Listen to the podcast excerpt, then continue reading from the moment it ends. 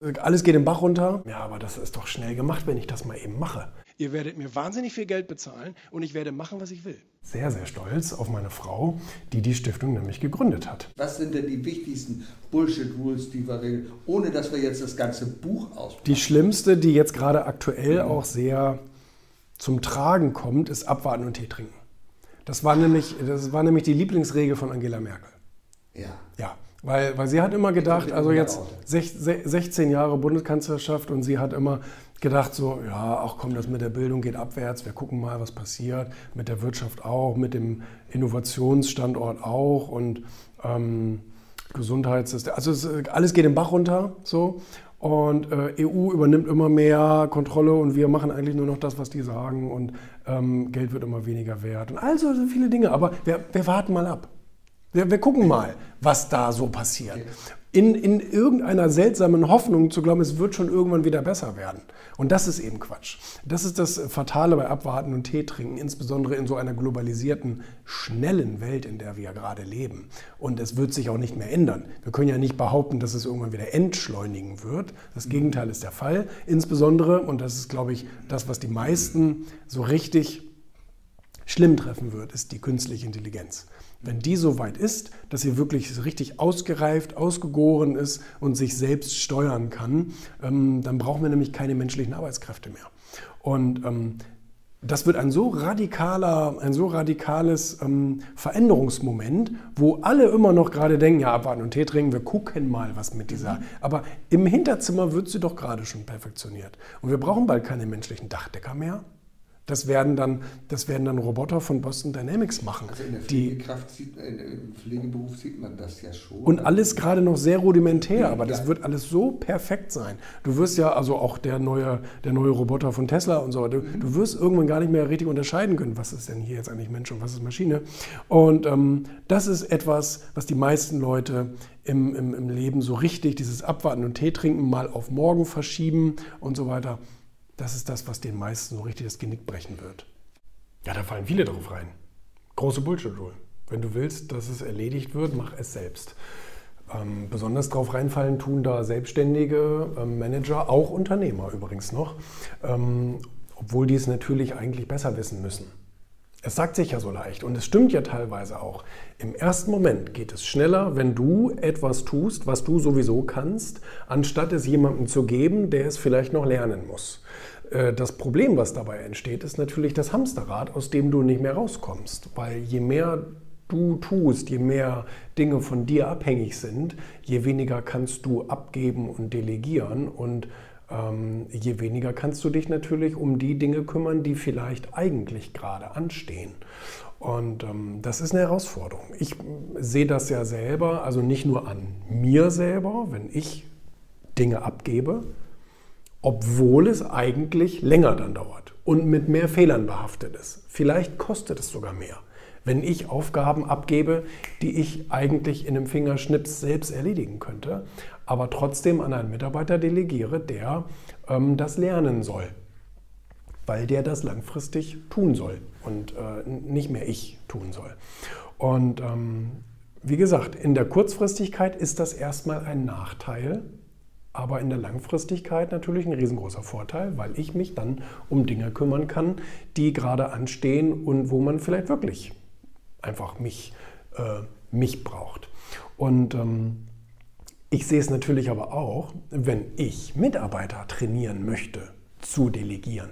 Das wird auch immer. Das ist eine ganz, ganz interessante Beobachtung, wenn man irgendwann natürlich in der Position ist, nicht nur selber jetzt die Aufgaben nach unten zu delegieren, sondern wenn man auch vielleicht seinem Abteilungsleiter oder wem auch immer sagt, delegier das mal bitte an den nächsten. Und dann hier, mm, ja, aber das ist doch schnell gemacht, wenn ich das mal eben mache. Ja, dann kann es der andere aber ja nicht ja, hm.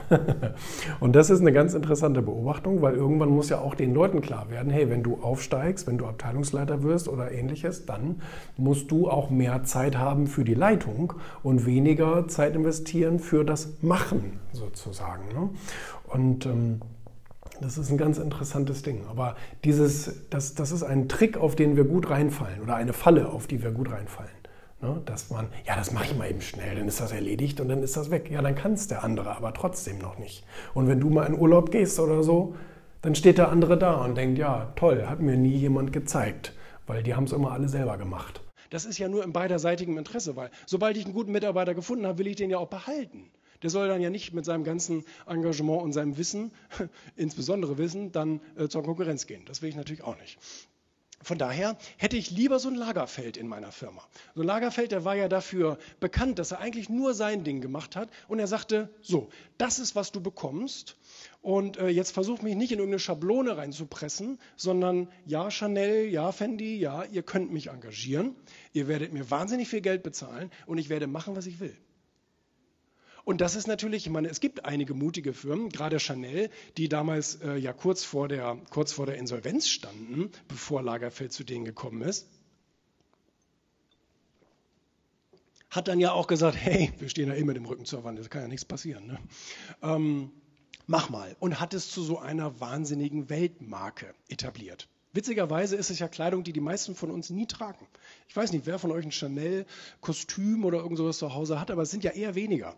Ähm, und trotzdem äh, hat er es geschafft, eben solche Weltmarken aufzubauen, hat aber eben seinen Spleen zugelassen, hat gesagt, ich werde mich nicht verändern für die Welt oder für euch oder für irgendjemand anders. Ich werde genau das durchziehen, was, was mich glücklich macht. Und ähm, das ist, halt eine, das ist halt eine coole Sache. Vielleicht drei Publikationen auf dem Tisch heute Morgen, die mir richtig gut gefallen. Einmal die neue Erfolg-Magazin-Ausgabe mit äh, tollen prominenten Stories, Interviews. Wieder mal tippitoppi Christoph Walz auf dem Cover. Ist auch wirklich ein besonderer Schauspieler, wusste ich auch nicht. Also die Biografie ist wirklich sehr, sehr interessant. Hall of Fame haben wir zum ersten Mal drin mit Bodo Schäfer, richtig ähm, auch ein neuer Meilenstein äh, für uns. Und dann habe ich hier von Stefan Heller das neue Buch bekommen.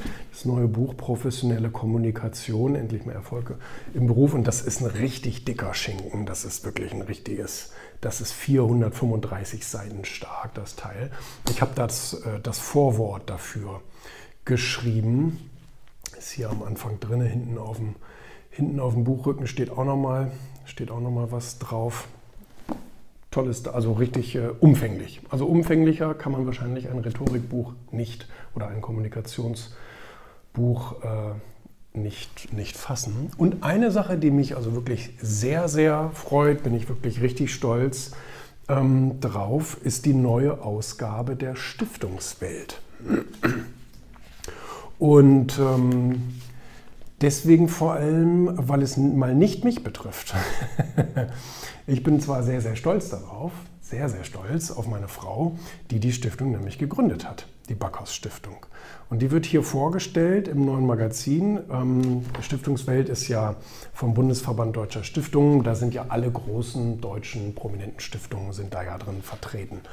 Und ähm, hier wird es dann die gemeinnützige Backhaus Stiftung, wurde 2021 von Eva Maria Backhaus ins Leben gerufen, um das gegenseitige Verständnis von, nee, äh, um das gegenseitige Verständnis zwischen Tier und Mensch zu verbessern. Dazu gehören insbesondere die Etablierung von Therapieansätzen, die Anerkennung von Dienst- und Einsatztieren und die Aufklärung über den richtigen Umgang mit Haustieren ähm, zudem stellt die Stiftung ausgewählten Tierschutzprojekten Mittel zur Verfügung. Die Backhaus Stiftung engagiert sich sowohl selbst als Initiator von Projekten, stellt aber auch fördernd Mittel für fremde Projekte zur Verfügung, die den Stiftungszweck erfüllen.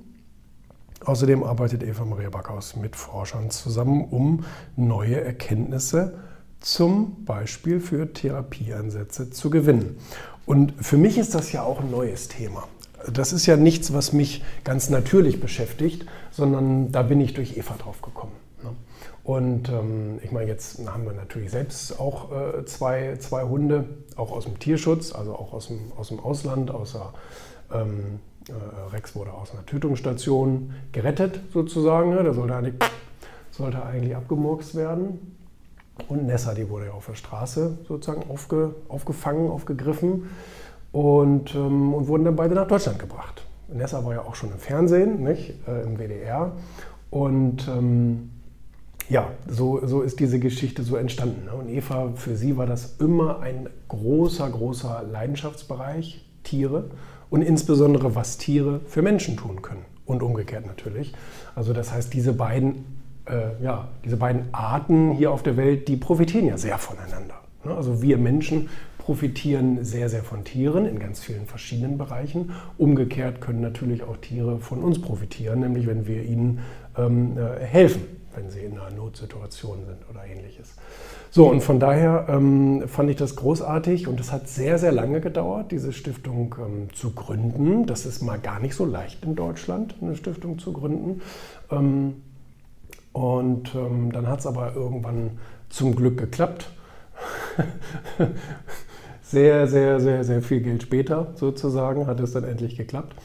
Und ähm, ja, und jetzt arbeitet, äh, arbeitet sie sozusagen ja, seit jetzt eigentlich aktiv, seit diesem Frühjahr so an der Etablierung des Ganzen. Und ähm, ja, das ist schon ganz beeindruckend, was da schon so passiert ist. Natürlich klar, man, man baut erstmal das Fundament auf, ganz klar. Und ich versuche mich da so gut es geht, äh, so stark es geht, zu engagieren mit. Also ich habe da keinen, ich habe da nichts zu sagen. Ne? Das, ist, ähm, das ist komplett Evas Bereich. Ähm, aber ich versuche natürlich in jeglicher Hinsicht, wie ich kann, also finanziell, aber auch natürlich Know-how-mäßig und mit Kontakten und so weiter, ähm, da, da engagiert mitzuhelfen.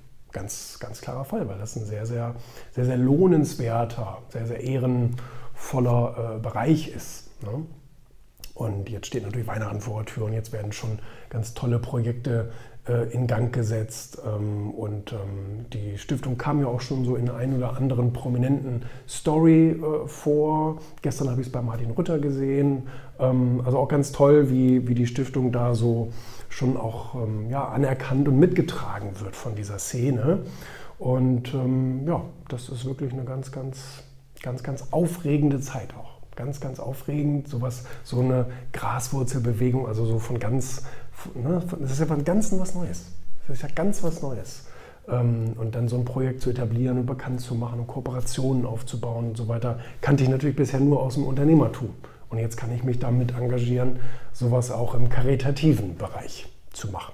Und äh, ja, ich habe da jetzt auch einige Bücher drüber gelesen, auch über andere prominente Stifter, wie die das so gemacht haben. Und im, im, im Laufe des Erfolgmagazins und Sachwertmagazins habe ich ja auch viele prominente Stifter kennengelernt und mit denen über ihre Ziele gesprochen. Und es ähm, ist witzig, also das jetzt auch so mal live am, am, am lebenden Objekt zu zu, zu sehen. Nee, aber finde ich ganz, ganz toll, wie, ähm, wie Eva sich da einsetzt und engagiert und ähm, da auch wirklich richtig, also ne, straffes Regiment möchte ich mal sagen, die treibt mich da auch voran, äh, dass ich da meinen Teil dazu beitrage. Und das, das will ich auch.